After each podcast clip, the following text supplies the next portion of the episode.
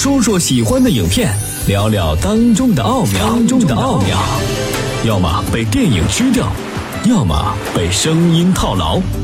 谈谈电影，谈谈电影，喝喝茶，喝喝茶。八九八，谈谈电影。这里是电影八九八潇湘电影广播，我是刘恰。您现在收听到的是八九八谈谈电影。今天呢？夏哥跟您谈论的片子是周星驰的《西游降魔篇》。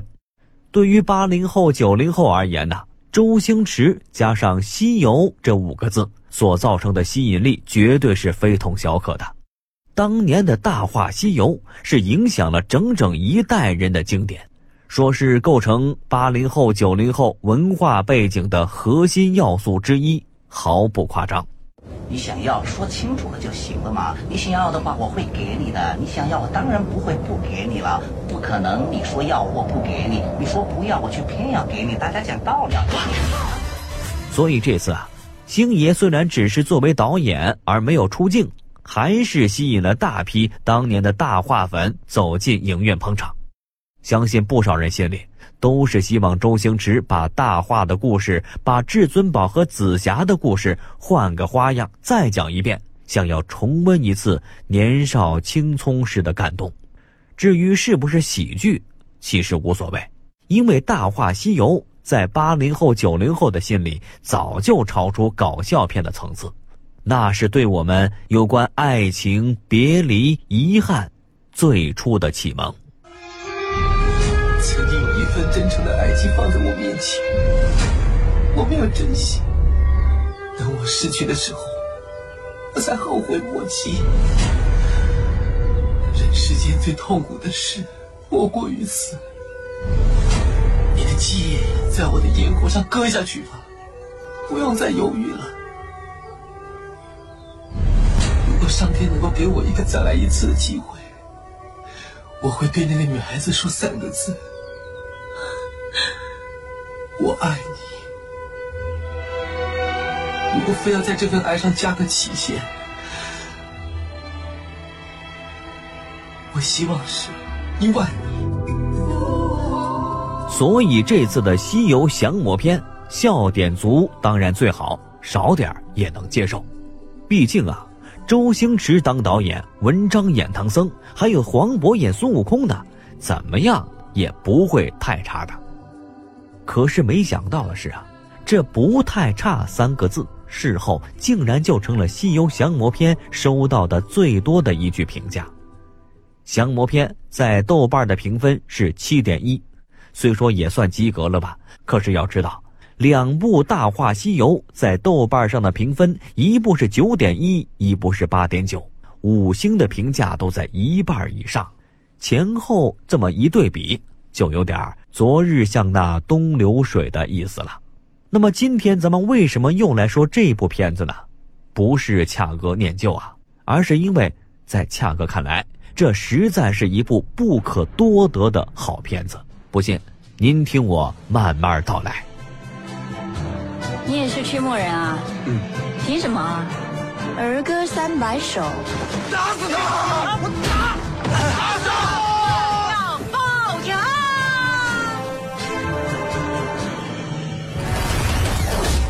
小心点好不好啊？好。小姐要不要帮忙？要。怎么帮？滚开。好。这下真的疼疼疼疼疼疼！我来了。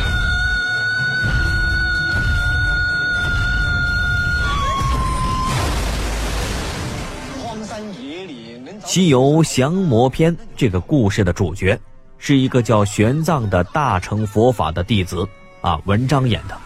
平时跟着一个大胖子师傅参禅悟道，可就是顿悟不了。用师傅的话说啊，老是差那么一点点儿。此外呢，玄奘还有个第二职业，捉妖怪。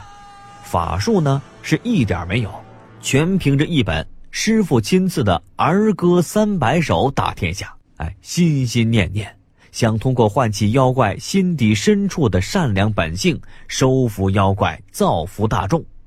可想而知啊，业绩是不会太好的。师傅，是没看见那个小姑娘才四五岁，但是我真的没有能力救她，是我害死了他们啊！那么多人，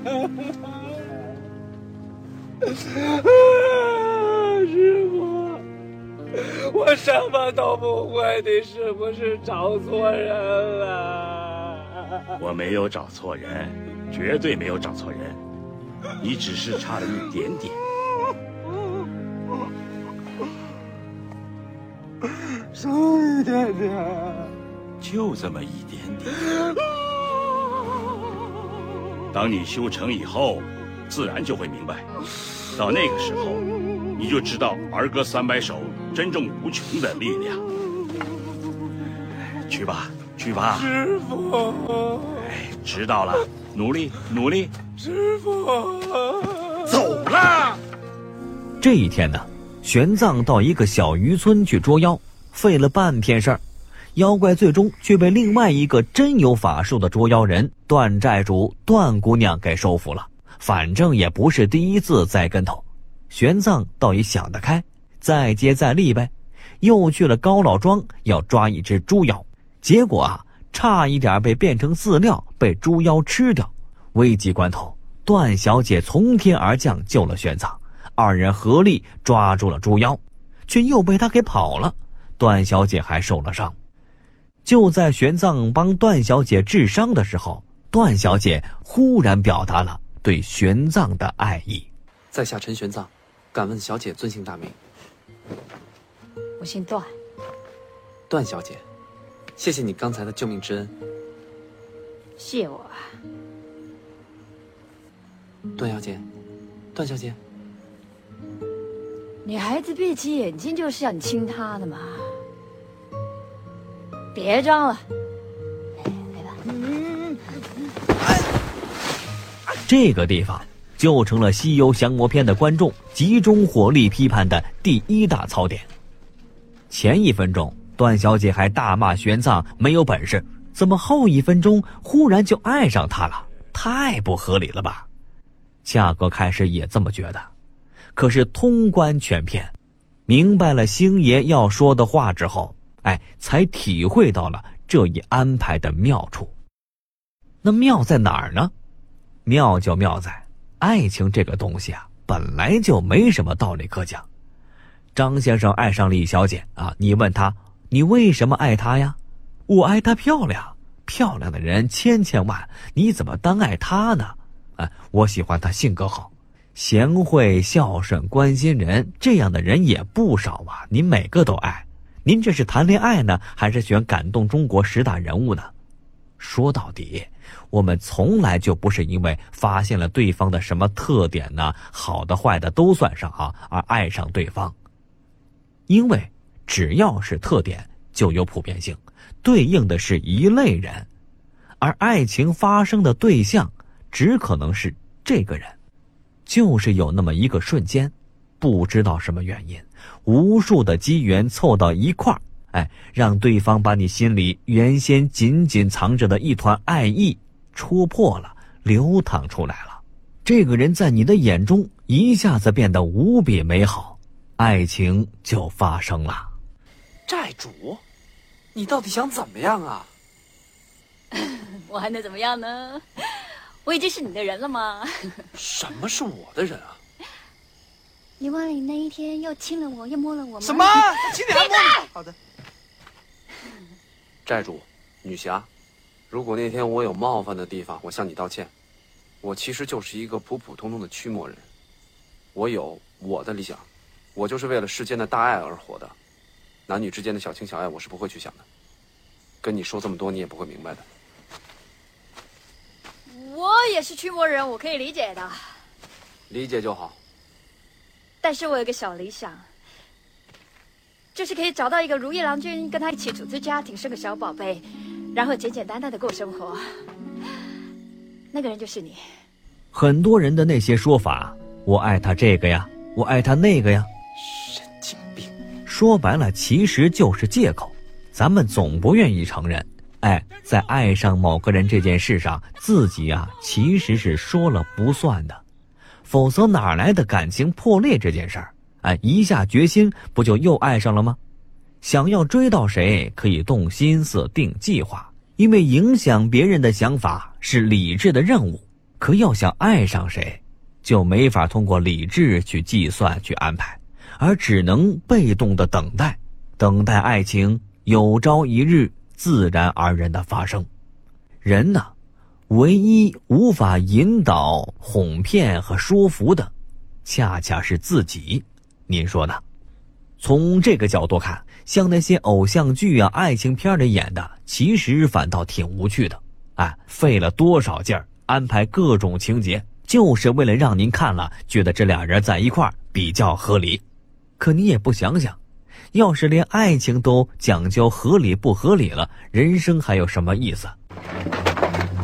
周导就是从这点出发，干脆就来个没交代。要表达的就是爱情的不可把握、神奇玄妙，哎，要突出的就是爱情和理智根本上的对立性和不相容性。这个见解不能说不深刻，这个安排也不能说不巧妙吧？不要啊，君子，你醒醒啊！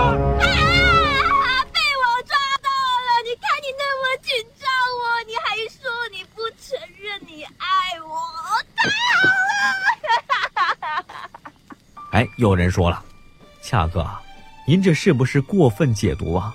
这片子有想那么多吗？你怎么知道周星驰不是懒得管故事的逻辑性，随便瞎编呢？哎，恰哥敢这么说，当然有依据。星爷安排这个段落，可不光只是为了说爱情，这其实啊是一个更为宏大、更为根本的主题。在爱情这件事上的一种体现，这个主题是什么呢？就是佛家缘起性空的根本教义。